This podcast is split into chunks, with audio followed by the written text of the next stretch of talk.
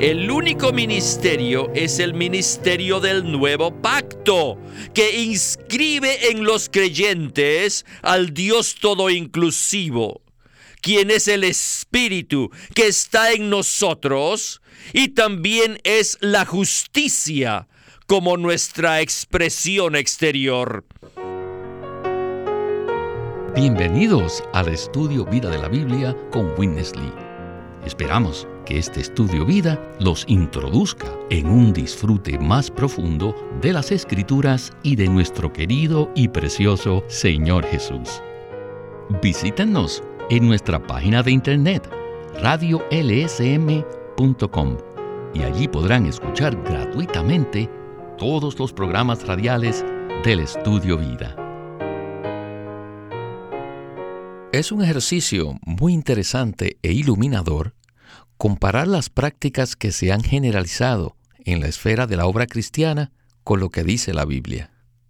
Es habitual que aceptemos ciertas cosas simplemente porque su práctica se ha hecho muy común entre nosotros. En estos mensajes nos gusta comparar nuestros conceptos comunes y corrientes con lo que dice la Biblia, para examinar su autenticidad. Por ejemplo, Hoy día es muy común escuchar hablar acerca de los diferentes ministerios. De hecho, para nosotros es completamente normal escuchar a un obrero o ministro cristiano hablar acerca de su propio ministerio. No obstante, si revisamos cuidadosamente en las páginas del Nuevo Testamento, veremos que este concepto es inexistente. A pesar de que sí encontramos la palabra ministerio en la Biblia, esta dice específicamente el ministerio o este ministerio. Por el contrario, solo encontramos una parte en el Nuevo Testamento donde se menciona la palabra ministerios, en 1 Corintios 12:5. Entonces, ¿qué es el ministerio? ¿Y a qué se refiere la Biblia cuando habla de los ministerios en plural? A pesar de que este tema parece insignificante, todos seremos impactados por su profundidad e importancia. En el estudio vida de esta ocasión, continuaremos el tema del mensaje anterior, el cual se titula La esencia del ministerio del nuevo pacto. En esta ocasión nos acompaña Guido Olivares para hacer los comentarios. Guido, muchísimas gracias por haber aceptado nuestra invitación. Gracias por invitarme, Víctor.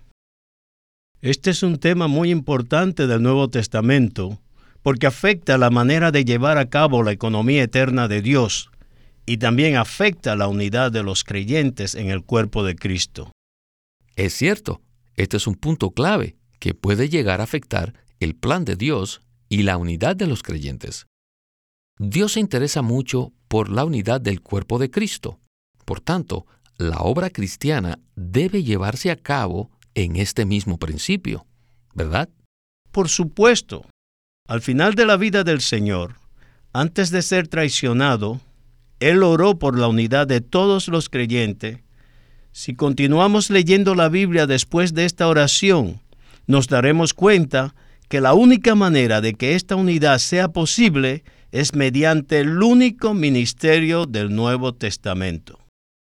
En 2 Corintios 4.1, Pablo habla acerca del ministerio. Dice, por lo cual, teniendo nosotros este ministerio, según la misericordia que hemos recibido, no nos desanimamos. En Hechos 1.17 podemos confirmar lo mismo. Allí dice, y era contado con nosotros y se le asignó una porción de este ministerio. Esta frase se refiere a Judas. Según el contexto de estos versículos, ninguno de los apóstoles tenía su propio ministerio, sino que seguían una porción del único ministerio. Este será el énfasis de este mensaje, ¿verdad? Claro que sí. Como usted dijo en la introducción, Esperamos aclarar cuál es el significado del único ministerio y el de la palabra ministerios a la luz de la palabra. Yo también espero lo mismo. Escuchemos a Winnesley en el primer segmento del estudio vida de hoy. Adelante. Read verse 1 of chapter 4. Cuando leemos el versículo 1 del capítulo 4, Having this ministry, que dice, por lo cual, teniendo nosotros este ministerio, we do not lose heart. no nos desanimamos. Por una parte, el apóstol habla en plural, refiriéndose a nosotros. Por otra parte, habla en singular cuando se refiere a este ministerio. En otras palabras, somos muchos de nosotros, pero tenemos este único ministerio. No obstante, Pablo mismo dice en 1 Corintios 12:5, y hay diversidad de ministerios, pero el Señor es el mismo. ¿Qué significa esto? ¿Por qué puede haber un solo ministerio y al mismo tiempo pueden haber muchos ministerios? Escuchen esto.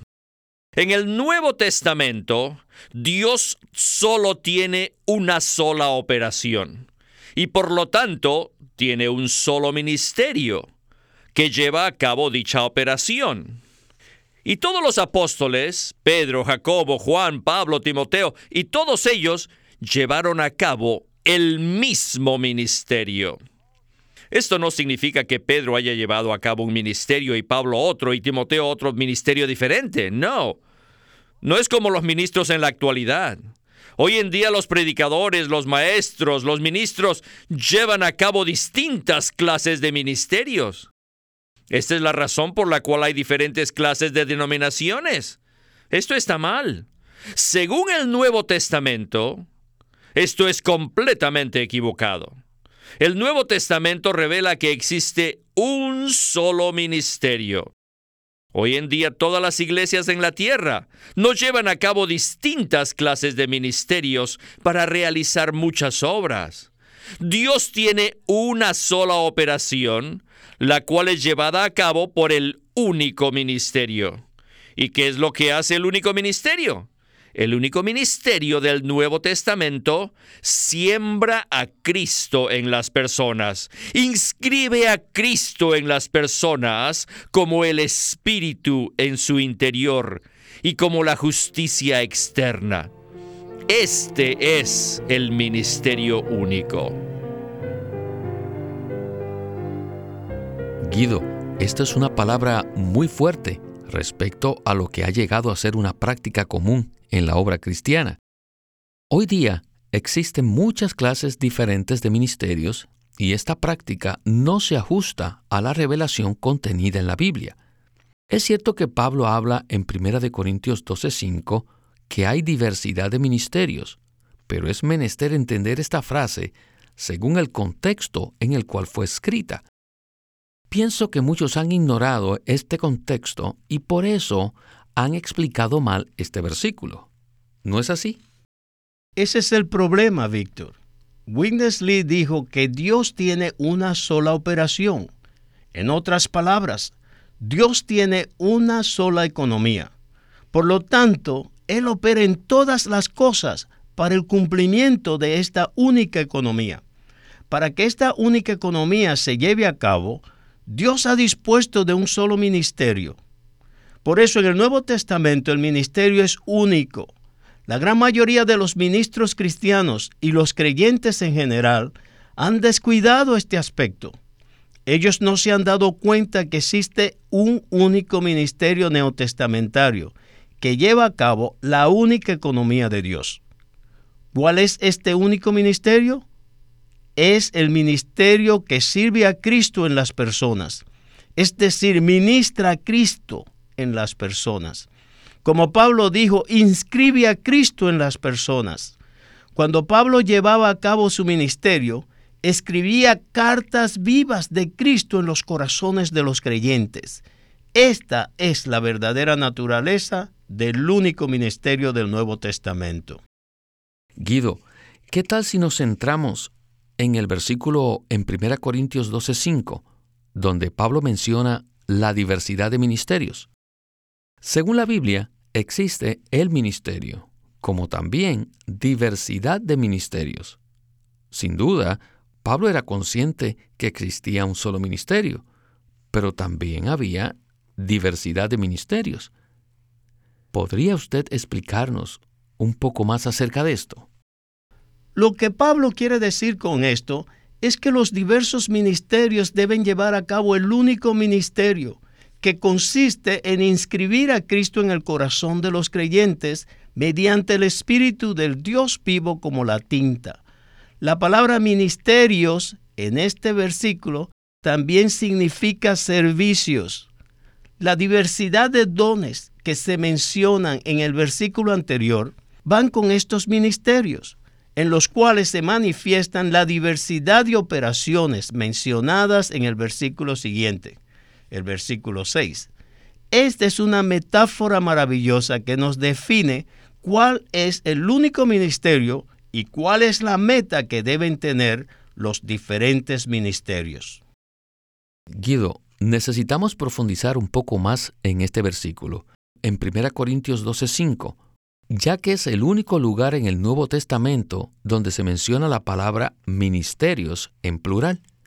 No obstante, antes me gustaría leer los versículos del 4 al 7 para que miremos el contexto en el cual fue escrito.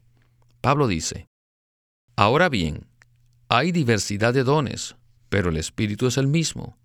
Y hay diversidad de ministerios, pero el Señor es el mismo. Y hay diversidad de operaciones, pero Dios que realiza todas las cosas en todos es el mismo. Pero a cada uno les es dada la manifestación del Espíritu para provecho. Regresemos de nuevo con Winnesley. Nosotros no tenemos diferentes clases de ministerios. Sin embargo, sí tenemos diversidad de servicios. La palabra ministerio o ministerios también significa servicio o servicios.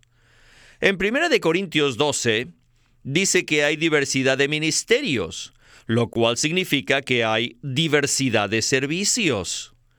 En la vida de iglesia, los santos participan en distintos servicios.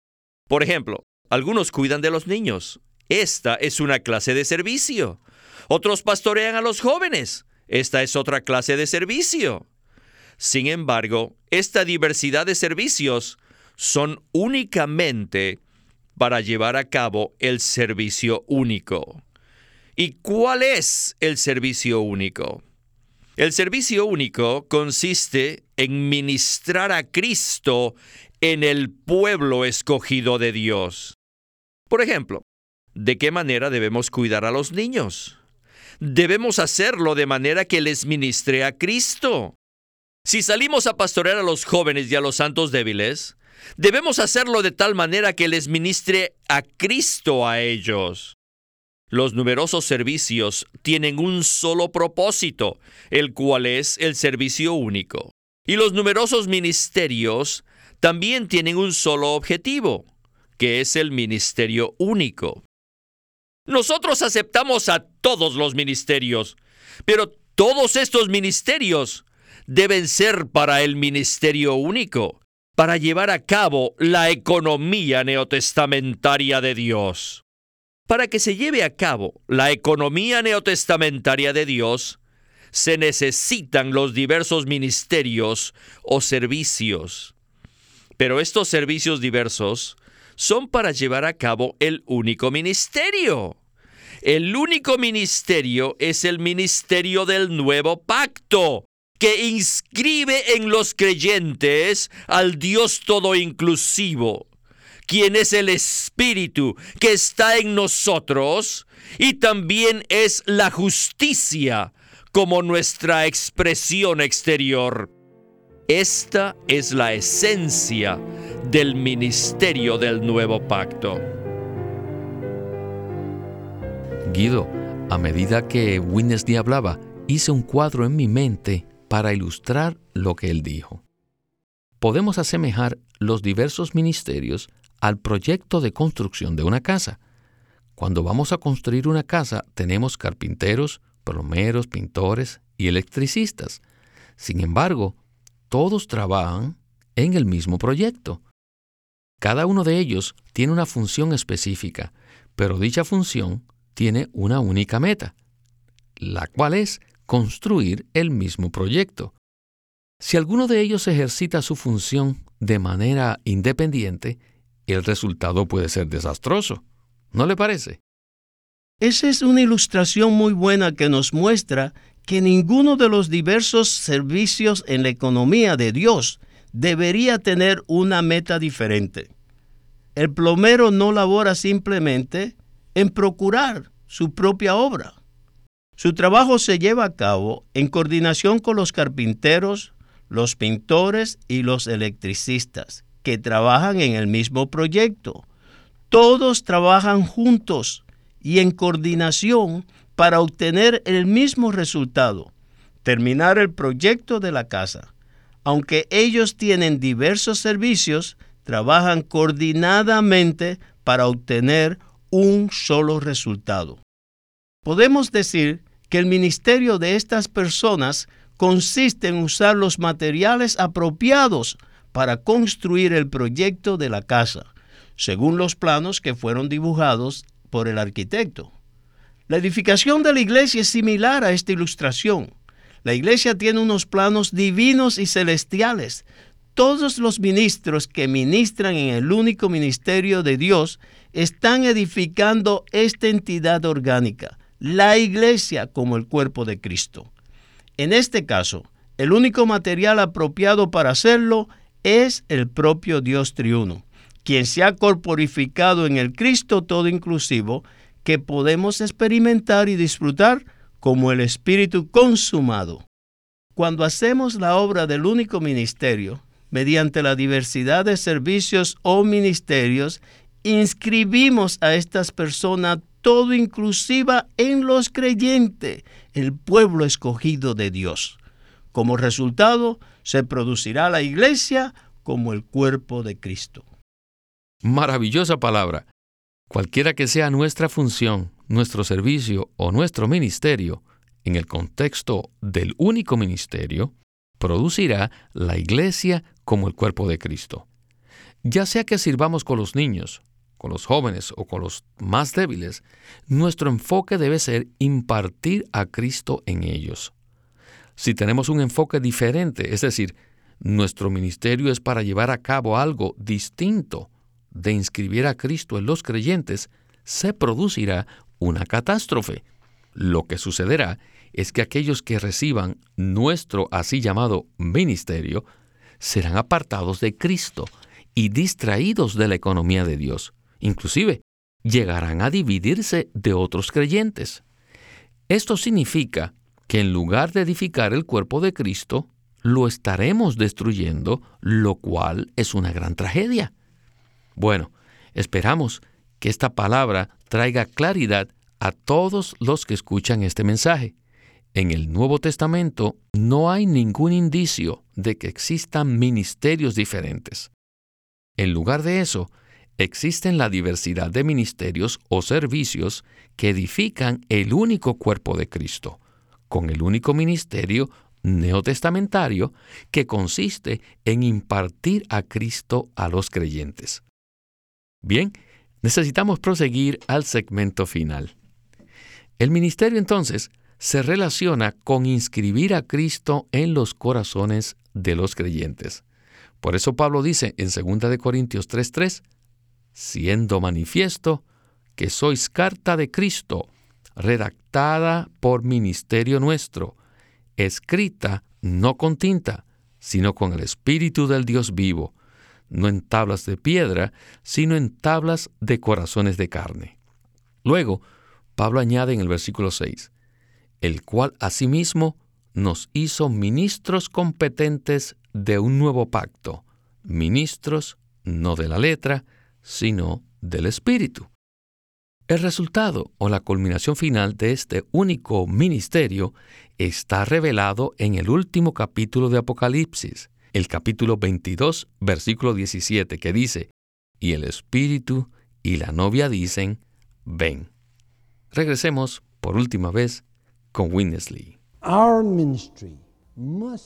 Nuestro ministerio debe ser uno que inscribe y no debe ser solamente una simple enseñanza. No, no, no, no, no, no. Debemos darnos cuenta que si solo enseñamos a los demás, no se inscribirá en ellos la esencia divina. Para enseñar no se requiere ninguna esencia, mientras que para inscribir, sí. El ministerio que inscribe es único, y la esencia usada para inscribir también es única. Pedro no inscribió de una manera y Pablo de otra. No, no, no, no, no. Todos los apóstoles practicaban inscribir de la misma manera. Ellos no estaban divididos, ni ellos causaban división. Por el contrario, ellos inscribían de la misma manera y con la misma esencia. Por consiguiente, ellos realizaban una inscripción única, con una única esencia. ¿Cuál es la esencia única para inscribir a los creyentes? Es el Dios triuno mismo. Deben darse cuenta que cada vez que se usa el término el Espíritu en el Nuevo Testamento, esto es algo muy significativo. El Espíritu se refiere al Dios triuno que pasó por un proceso para llegar a ser el Espíritu vivificante y todo inclusivo. ¿Qué cosa es el Espíritu? También deben darse cuenta que el Espíritu es la máxima expresión del Dios triuno procesado. Por eso la Biblia concluye diciendo, el Espíritu y la novia dicen, ven. ¿Qué es la novia? La novia es la máxima expresión del hombre tripartito transformado. El Dios triuno procesado se casa con el hombre tripartito transformado. Esta es la mejor pareja, la pareja universal, la pareja eterna. El Espíritu. Ahora pueden ver que el Espíritu, quien es el Dios triuno procesado y consumado, que se ha inscrito como la esencia en nuestro ser, y esta esencia divina jamás podrá ser borrada de nuestro ser. Esta es la esencia del ministerio del nuevo pacto. Guido, necesitamos agregar que la Biblia, la cual es el hablar de Dios, se inicia con Dios hablando. No obstante, al final de la Biblia hablan el Espíritu y la novia. No debemos perder de vista el significado de esto, a la luz de lo que hemos escuchado hoy, ¿verdad? Eso es cierto, Víctor. A medida que llevamos a cabo el único ministerio del Nuevo Testamento, inscribiendo a Cristo en el pueblo escogido de Dios, con el Espíritu del Dios viviente como la tinta, se produce la expresión máxima final, la cual es una pareja universal. La novia se produce como resultado de impartir al Dios triuno procesado y consumado en el pueblo escogido de Dios. Es una expresión corporativa que está a la par del Espíritu quien es la máxima expresión del Dios triuno procesado y consumado. Esta es la meta final de la economía de Dios y del único ministerio del Nuevo Testamento. Guido, aunque quisiéramos continuar hablando, se nos terminó el tiempo. Y agradezco su compañía y espero que pueda regresar pronto al estudio Vida de la Biblia. Ha sido un placer estar aquí con vosotros. Gracias. Este es Víctor Molina haciendo la voz de Chris Wilde, Guido Olivares, la de Bob Dunker y Walter Ortiz, la de Winnesley.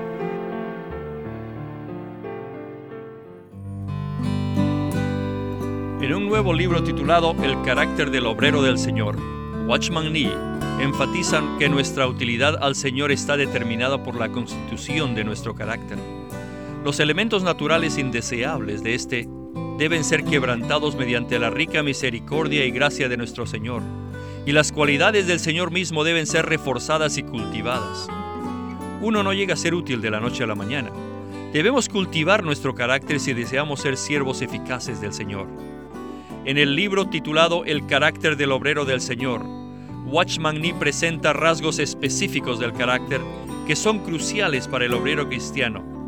El siervo del Señor debe saber escuchar, amar al prójimo, estar dispuesto a sufrir, llevar las riendas de su propio cuerpo y ser diligente, moderado y estable.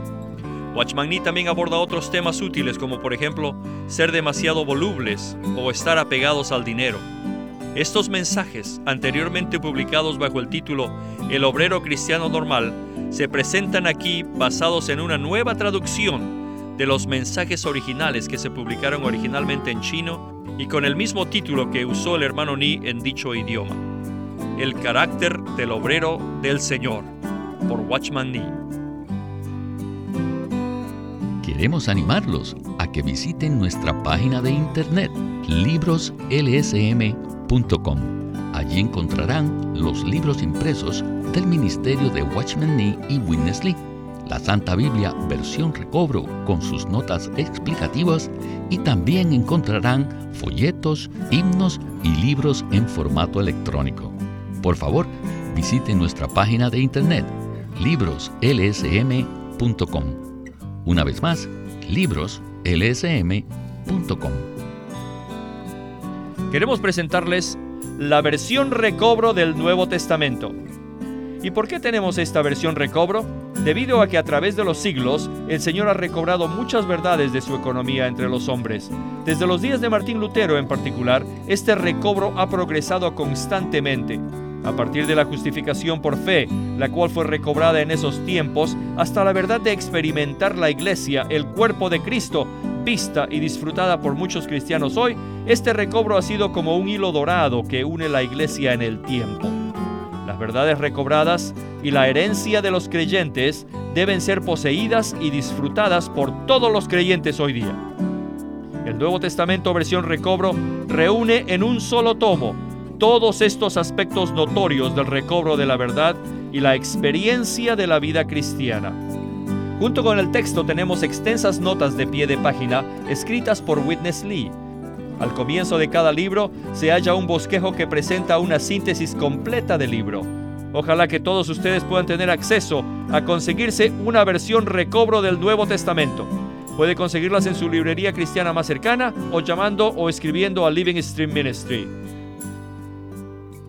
Llámenos a nuestro teléfono gratuito 1-800-810-1149. 1-800-810-1149. Además, si desean, pueden comunicarse con nosotros enviándonos un correo electrónico a estudiovida.lsm.org. Una vez más, estudiovida.lsm.org.